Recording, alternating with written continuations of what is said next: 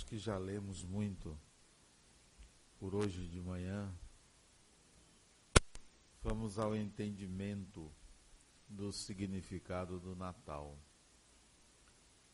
Com certeza há um Jesus para cada pessoa. Cada um de nós atribui a este nome um valor pessoal, particular e o utiliza de distintas maneiras. Quando jovem, isso já vão mais de 40 anos, eu tinha uma maneira de lidar com a imagem de Jesus diferente de meus amigos espíritas que reverenciavam Jesus como um Deus ou um semideus.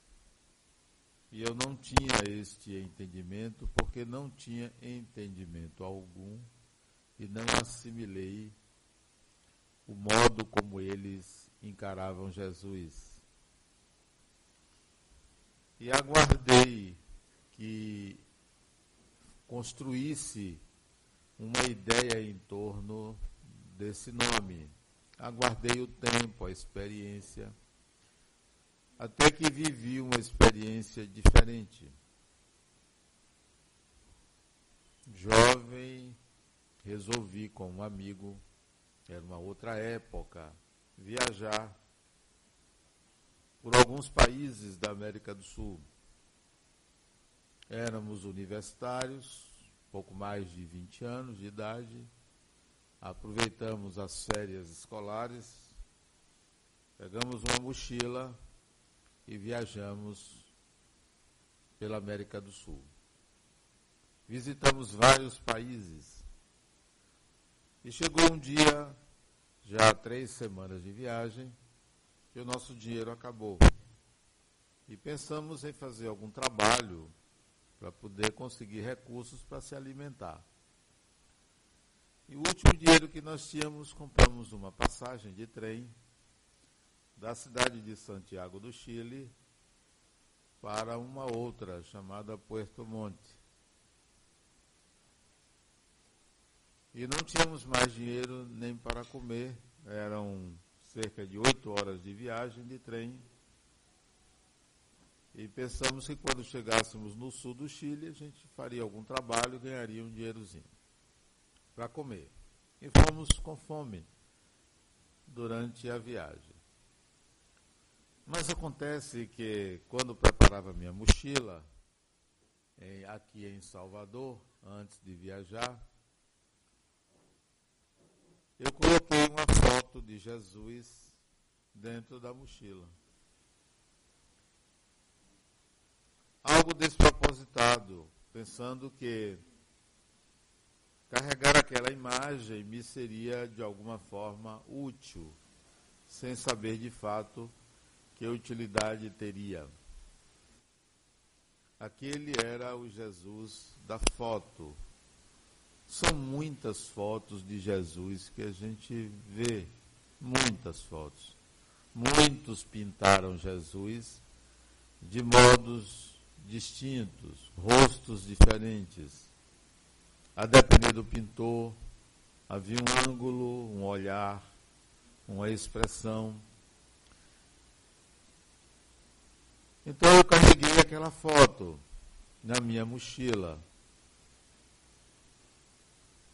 E ao partir de Santiago, da janela do trem, ainda na plataforma, eu vi uma criança que deveria ter em torno de 10, 11 anos de idade.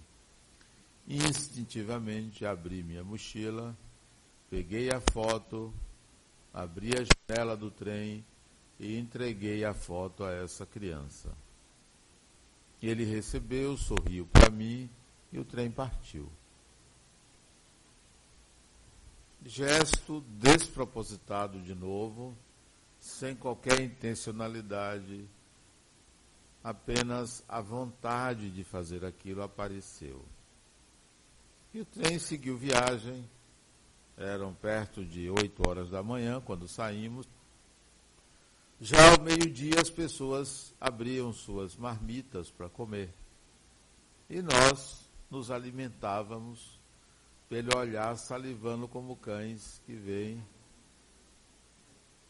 a, os frangos no restaurante ali passando e a gente ficava olhando. Até que um homem, creio que observando a nossa vontade de comer, veio sentar-se junto a nós e ofereceu comida. Me lembro que era pão com ovo. Claro, aceitamos. E ele então me perguntou por que, que eu entreguei aquela foto àquela criança dizendo que a criança era filha de, filho dele. Ele era um pastor protestante que viajava pelo país para fazer pregações. Ele, um irmão e um outro conhecido, os três saíam a pregar. E por que, que eu dei aquela foto de Jesus ao filho dele? Eu disse ele que me deu vontade em que eu dei, simplesmente dei. Ele disse que nunca tinha dado uma foto ao filho, já que não concordava com fotos de Jesus, ou de qualquer imagem de Jesus.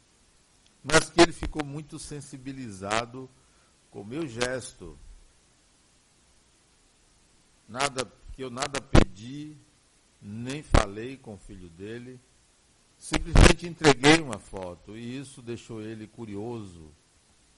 Por isso que ele queria saber qual foi o meu objetivo.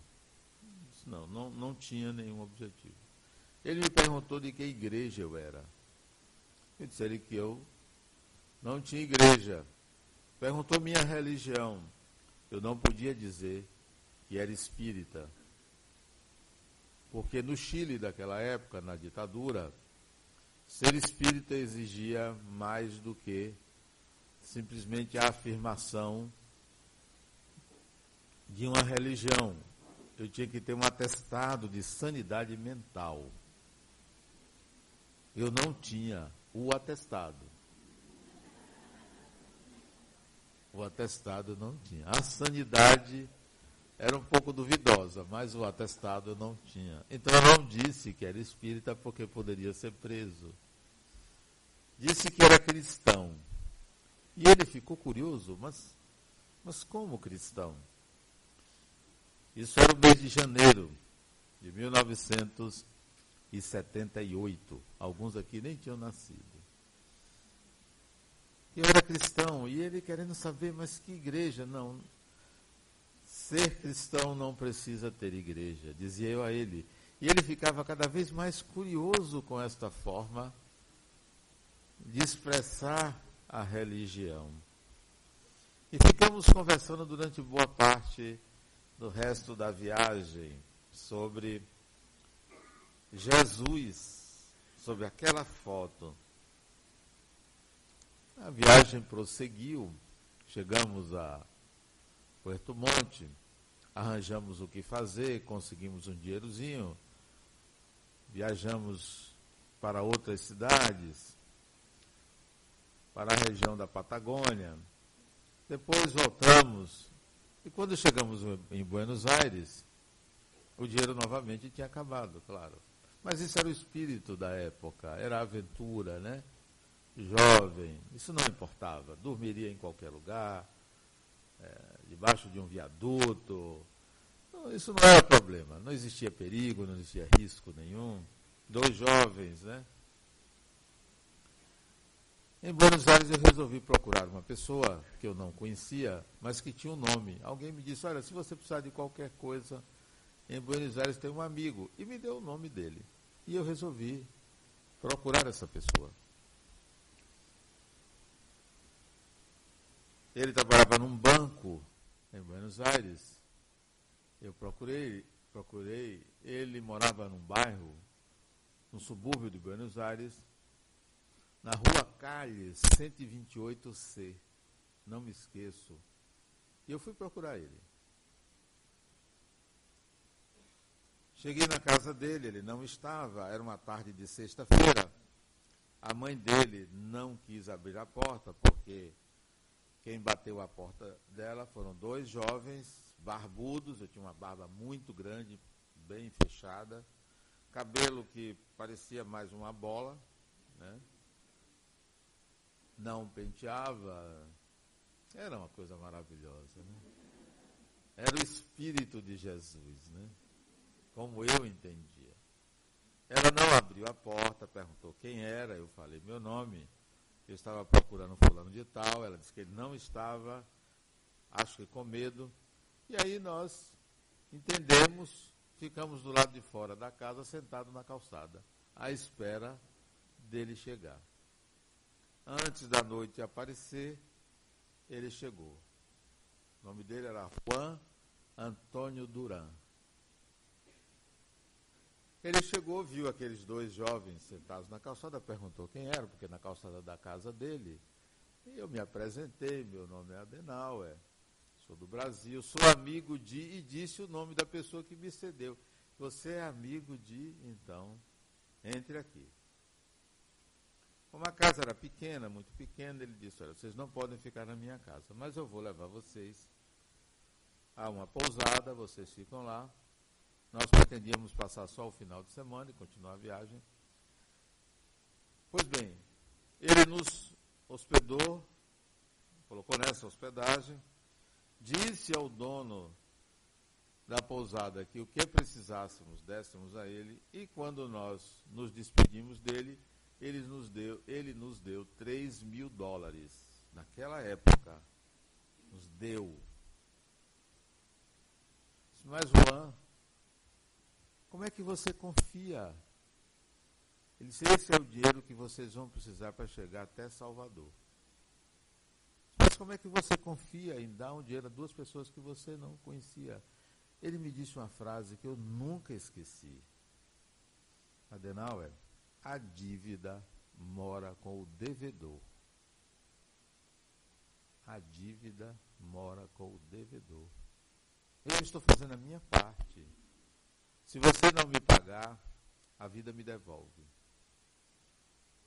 A dívida é sua, não é minha não precisa dizer que a partir dali eu não descansei enquanto não paguei esse dinheiro a ele, que vinha pagar quase quatro anos depois, também em dólar.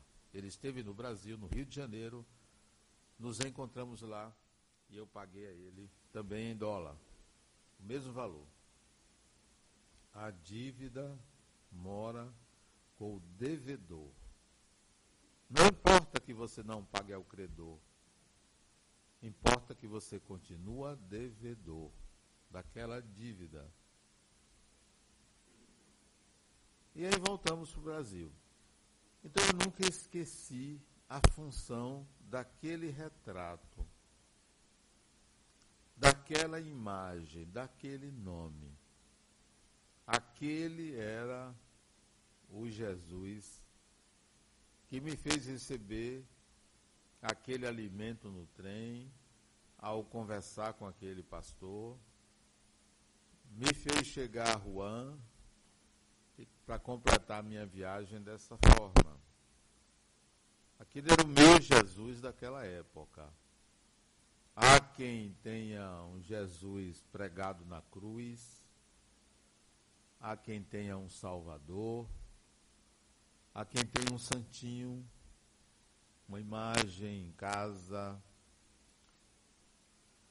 Há quem utilize Jesus para fazer pedidos, rogativas, proteção. Quem em nome de Jesus, a quem o veja como Deus ou como uma das partes de Deus ele é visto de inúmeras formas, mil e uma utilidades.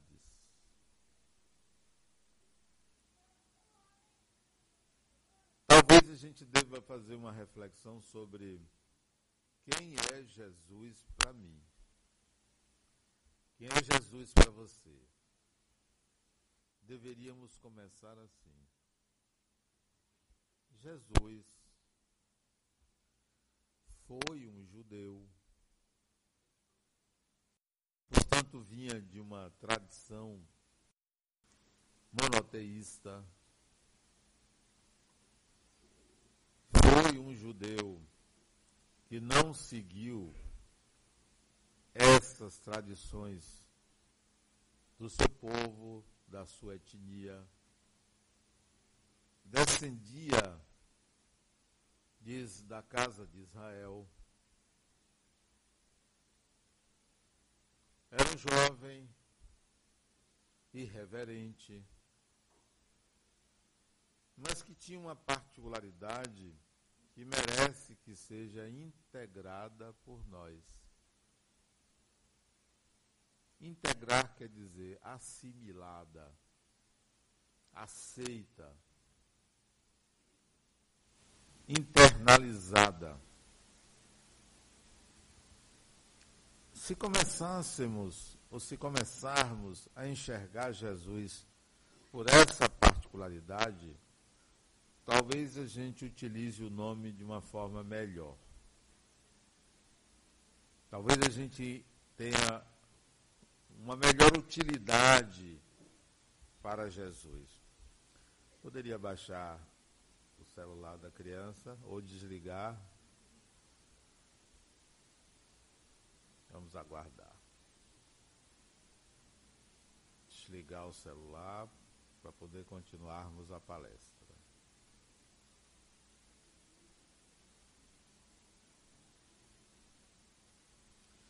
É sempre bom quando chegarmos ao auditório desligarmos o celular. Se trazemos crianças, não deixar a criança brincar com o celular no auditório, porque o trabalho é para adultos. Né? A criança deve ficar quietinha, se é que consegue, porque nem sempre a criança consegue ficar quietinha num trabalho para adultos. Né? Então, se começarmos a enxergar Jesus essa particularidade que ele tinha, a gente vai encontrar um ponto de equilíbrio saindo das tradições religiosas, atribuindo características a Jesus que não existiram, que não existem, que são próprias, que são pessoais. Que característica é essa que determinou a personalidade daquele judeu. Há muitos anos eu li um livro de uma psicoterapeuta alemã de nome Hannah Wolff, que eu nunca esqueci o que ela dizia sobre Jesus. Ela escreveu um livro chamado Jesus Psicoterapeuta. Isso na década de 80. Ela é, ela é evangélica, essa Hannah Wolff.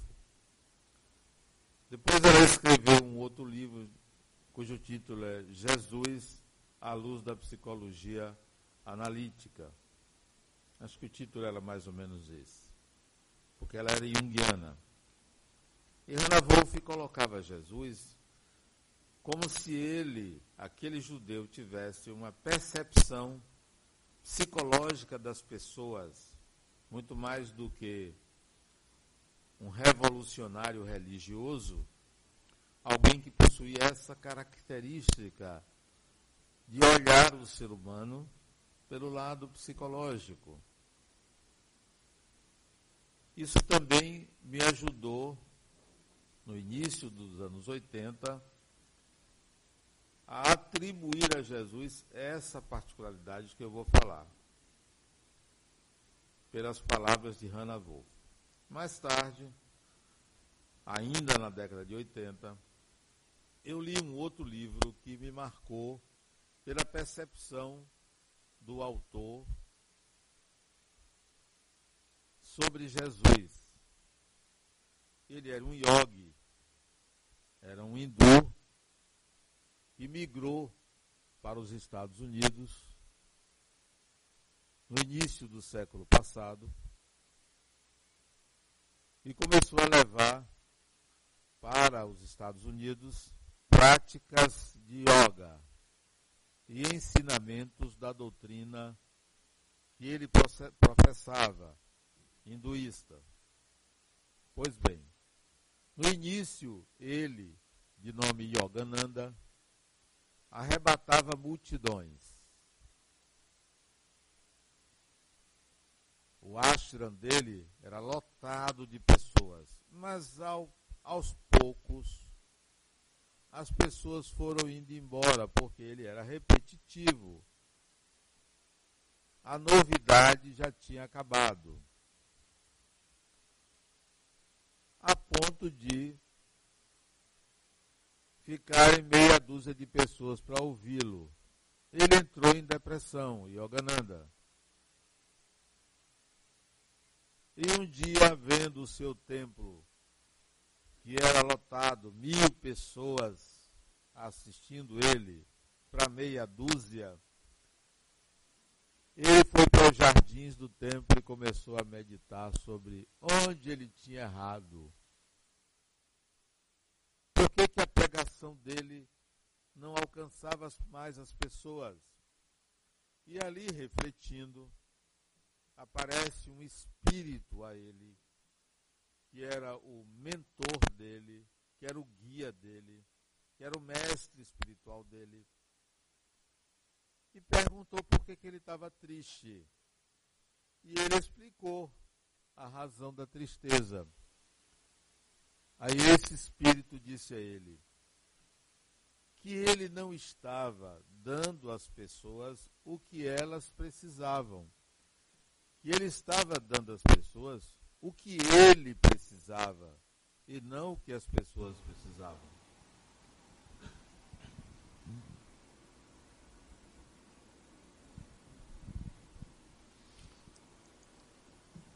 Ele então entendeu e perguntou: Mas o que é que as pessoas precisam?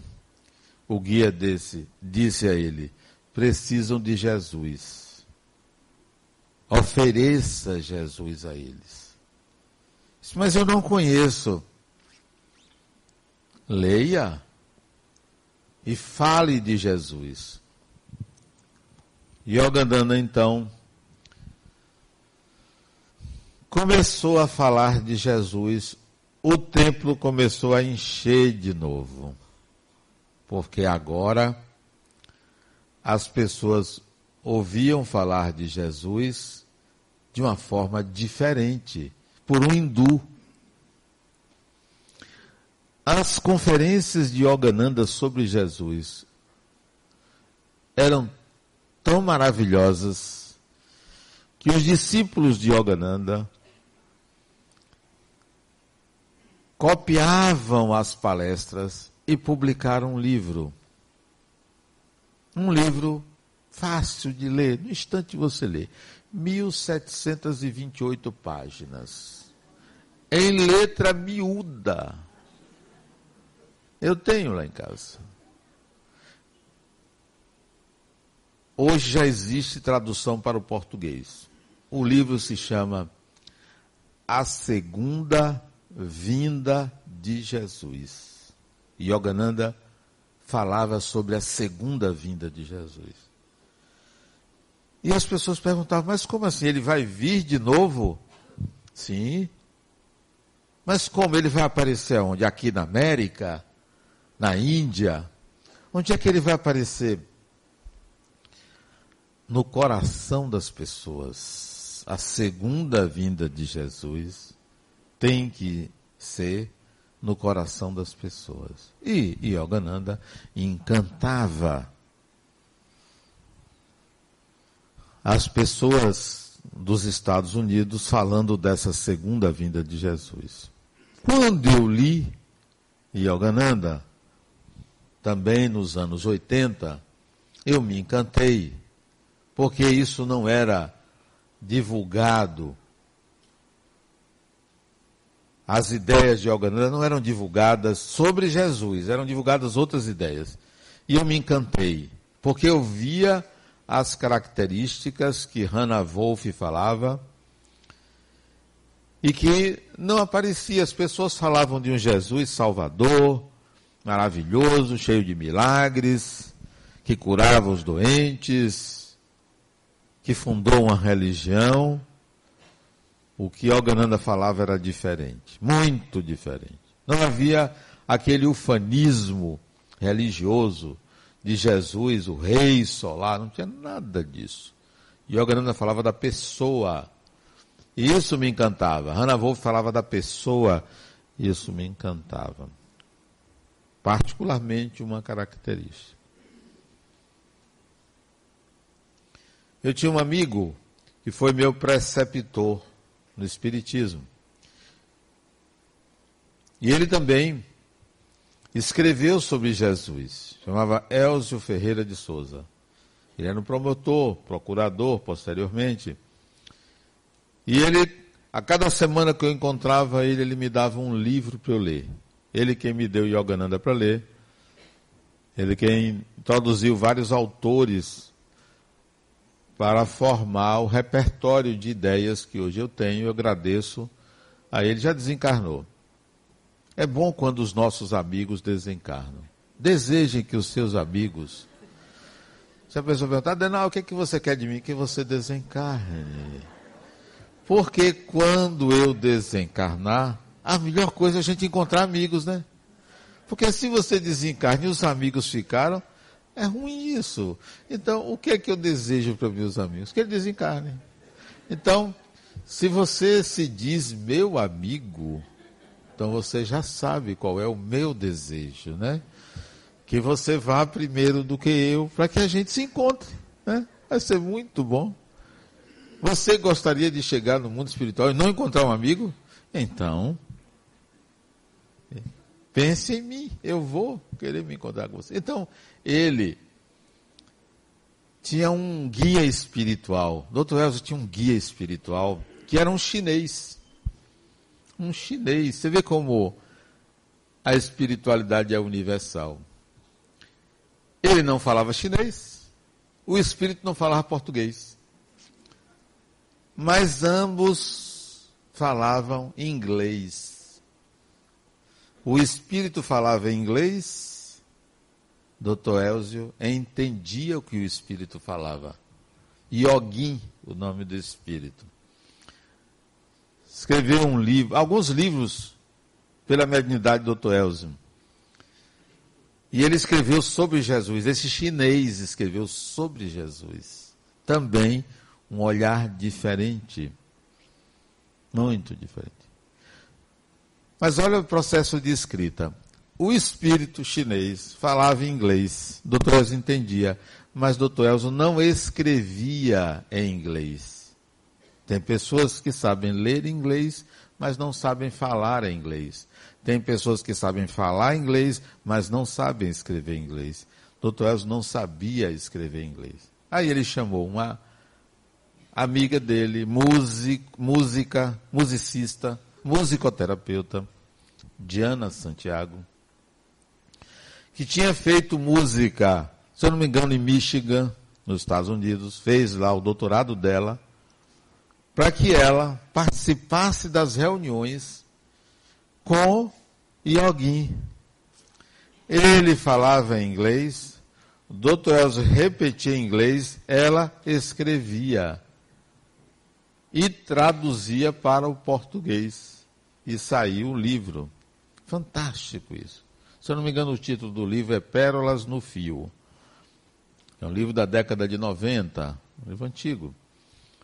Pois bem, o olhar de Hannah Wolff, de Yogananda, de Yogin, me fez enxergar o Jesus com o qual eu lido, que não é o Salvador, não é o protetor, não é o milagreiro, não é o que se recorre para pequenas promessas domésticas, pequenas necessidades que a própria pessoa deve ir em busca e realizar sem ficar pedindo a Deus, a Jesus, a santos, a espíritos A, C para fazer. A responsabilidade é sua. Então há um Jesus que não se presta a isso, que não atende a isso. Quando uma pessoa recorre a Jesus para ter um filho doente, para Jesus curar o filho que está doente, quando uma pessoa recorre a Jesus para passar num concurso, tendo estudado, mas para passar no concurso, quando a pessoa recorre a Jesus para conseguir um emprego, quando a pessoa recorre a Jesus para resolver um conflito de relacionamento, tudo isto é válido. Isso não está errado. Mas observe o que, que acontece quando você faz isso. Em sua mente existe a imagem de Jesus capaz de fazer isto em sua mente. Você tem uma parte da sua mente que diz assim: causas impossíveis, recorra a Jesus. E você recorre. É uma parte de você, uma parte perigosa. É aquela parte que decreta a sua falência. É aquela parte que você esquece do que você poderia conquistar e entrega esta outra parte. Então você diz assim: Eu não sou capaz quando, ante a doença de um filho, a quem você deve recorrer? A um médico, médica, a medicina. Entregue a medicina. Ante um concurso, a quem você deveria recorrer? Ao controle da sua ansiedade a educação emocional, num conflito de relacionamento com alguém, a quem você deve recorrer? À sua capacidade de ouvir o outro, à sua capacidade de perdoar o outro. Então Jesus está sendo colocado num lugar indevido onde o seu esforço, a sua dedicação, a sua capacidade, a sua resiliência, a busca pelo desafio, pela superação, é deixada de lado. Não, não é esse Jesus de Hannah Wolff, de Yogananda, e alguém, nem meu, mesmo eu não me igualando a essas pessoas. Há um outro Jesus qual a característica? Sempre me chamou a atenção essa característica, sempre. Olha o Natal. Nós estamos a quatro dias do Natal. Quatro? Hoje é sábado, né? Domingo, segunda, terça, né? Véspera. Três, quatro dias do Natal. Quatro, né? Isso, quatro. Muito bem. Está vendo que é uma criança que ajuda a gente na hora que a gente precisa. Quatro dias do Natal. Olha o que acontece com as suas consciências. Uma espécie de pacificação interior. Desejo de agradar, de presentear, de receber presente desejo de paz, de equilíbrio, de harmonia, casa bonita, olhos alegres, coração disposto. É a segunda vinda que Yogananda falava, esta do Natal. Pena que o Natal só aconteça uma vez no ano. Deveria ser. Todo dia não, que de vez em quando a gente deve sair um pouco do sério, mas uma vez por semana, a gente ter o Natal. Uma vez por semana tá bom. Não precisa muito todo dia, né? Ah, todo dia. Ninguém aguenta todo dia, né? A gente precisa brigar um pouquinho de vez em quando, né? Ter uma, um enfrentamento conosco mesmo. Então, esse espírito, essa, essa, esse estado que é observável no Natal, em nenhuma outra época é observado esse estado, ele é precioso. Ele vem de uma característica daquele judeu, uma característica dele, que a gente precisa integrar. Esse Jesus eu quero que provoca isto. Que provoca isso. É possível você fazer isso. Ao invés de você pegar a foto e beijar, pegar o crucifixo e ficar ali segurando, integre essa característica. Você chega num lugar, você vai num lugar que você nunca esteve. O que, que você faz quando você vai entrar num lugar que você nunca. Você tem uma coisa para resolver ali dentro, mas você nunca esteja, esteve ali. Você fica imaginando o que, que você vai encontrar. Recepção. Você vai imaginar um bocado de coisa que vai acontecer ali. Você se previne ao entrar naquele lugar. Mesmo em lugares que você já conhece, você cria modos de enfrentar aquele lugar. Esta não era a característica de Jesus. A característica preciosa dele era a liberdade de ser. Espírito livre, livre. Chegava chegando, não chegava saindo, chegava chegando. O que é chegar chegando? Cheguei. Cheguei. Estou aqui.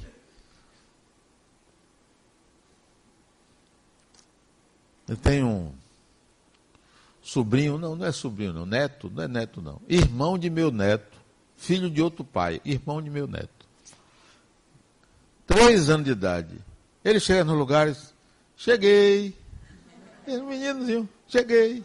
Meu nome é Gabriel, cheguei. Ele era assim. É esse estado de espírito, sem precisar dizer, cheguei, que a gente deve chegar nos lugares. Cheguei. Estou aqui. Ao contrário, a gente se previne dos lugares, se protege. Eu não quero me proteger de quê? Eu não preciso me proteger das pessoas. Jesus não se protegia das pessoas. Ele chegava. Como se a consciência estivesse em branco, aberta a encarar a realidade, as coisas, os acontecimentos. Chegue nos lugares. Não se previna à presença de ninguém Não forme uma máscara para a vida. Esse era Jesus. Aquele judeu era assim. Chegava chegando. Não tinha tempo ruim. Não tinha tempo ruim. Não estava prevenido, prevenindo, prevenido para as pessoas. Nós precisamos desse Jesus. É esse Jesus que vai fazer você se tornar uma pessoa autodeterminada. Ora, se eu cheguei, eu não vou me prevenir a você que chega para mim para me dominar. Eu não vou me prevenir a você. Eu não vou pensar assim, eu não vou deixar que fulano me domine. Não vou, porque eu chego chegando. Importa a mim fazer aquilo que me compete naquele ambiente. Importa você ser você. Jesus era um judeu. Que ele era ele. Você deve integrar isso. Eu tenho que ser eu. Eu não posso ser outra pessoa. Não posso ser. Não posso parecer uma coisa que eu não sou. Eu quero que as pessoas me vejam quem eu sou. E tire suas conclusões e elabore. Ah, Denal, você é muito direto. Elabore. Ah, você é muito paciente. Elabore. Ah, você devia me ajudar e não me ajudou. Elabore. Não, eu não posso viver a sua expectativa. Eu tenho que ser quem eu sou e saber que serei julgado pelas pessoas de acordo com o juízo de cada um. Ora, então eu vou querer que vocês me julguem uma pessoa boa? Não. Uma pessoa má? Também não. Porque eu não tenho o direito de estabelecer os seus juízos. Jesus era aquele que não estava preocupado com os juízos que as pessoas faziam dele, a não ser num momento que ele perguntou assim: vem cá, o que é que dizem de mim? E aí, os apóstolos disseram que você é isso, que você é um dos profetas que voltou, que você é Deus. Tá ok. Cada um diz o que quer. Você tem que ser você. Jesus, este que provoca essa atmosfera maravilhosa de Natal. Era ele mesmo. Você disse, ah, mas eu, eu não sou. Jesus era um espírito muito elevado. Olha você julgando. Ah, mas estou julgando para o bem. Você está simplesmente transferindo uma característica que você deseja para outra pessoa. Jesus era uma pessoa. Era uma pessoa, era só uma pessoa. Excepcional, excepcional, mas era uma pessoa. Seja você uma pessoa. Seja você uma pessoa autodeterminada. Chegue chegando. Chegue livre de qualquer prevenção. E se o outro me agredir? Ninguém agride você. Ninguém. Só quem agride você é você mesmo atraindo o agressor. Olha que coisa maravilhosa. Você já não vai mais responsabilizar outra pessoa por lhe agredir. Porque se alguém lhe agride, é, é o seu mundo interior. Jesus é a exteriorização do próprio mundo pessoal. Que característica fantástica daquele ser humano. Ele exteriorizava o que ele era. Olha o que aconteceu com ele. Foi crucificado, exteriorização do que ele era. Olha o que aconteceu depois que ele desencarnou. Um banho de sangue. Naquela época, isso era exteriorização do que ele era, porque o que ele era era revolucionário. E toda revolução tem transformação. Toda revolução tem transformação. Que tal você, nesse Natal, chegar em casa sem estar preocupado que tem um irmão problemático, sem estar preocupado que o pai não apareceu, sem estar preocupado com o ex-marido, com a ex-mulher, sem estar preocupado com alguém ali dentro que não gosta de você, seja você. Jesus era ele. Esse é o espírito, essa é a característica que mais me atrai. Tem gente que gosta do Jesus que curava os doentes, ok, vá no médico. Todo médico é Jesus. Esse Jesus, todo médico é. Todo médico. Então eu vou, eu vou me atrair porque ele curava? Não, não. Hoje, naquele tempo, não tinha Conselho Federal de Medicina, não tinha essas coisas, não tinha diploma, não tinha revalida. Hoje tem. Criaram a profissão. Ah, mas eu, o que me atraía era que Jesus atendia todo mundo quando queria, sabia? Que nem eu, eu sou assim, eu eu sou uma pessoa obediente quando quero. Quando quero. Jesus atendia quando queria. Este é o espírito do Natal. Você ser você Se você não é boa coisa, imagine que mundo você constrói. Pegue o seu melhor e chegue e coloque para fora, exale o espírito do Natal, o espírito de Jesus. É você exalar o melhor de você, sem máscaras, porque todo ser humano possui algo de bom. Tire Jesus da cruz. Tire da cruz. Não bote na cruz. Tire, Jesus, tire o roupão branco de Jesus. Bota uma calça jeans nele. Calça jeans. Né? Tire os olhos azuis. Tire a cor branca.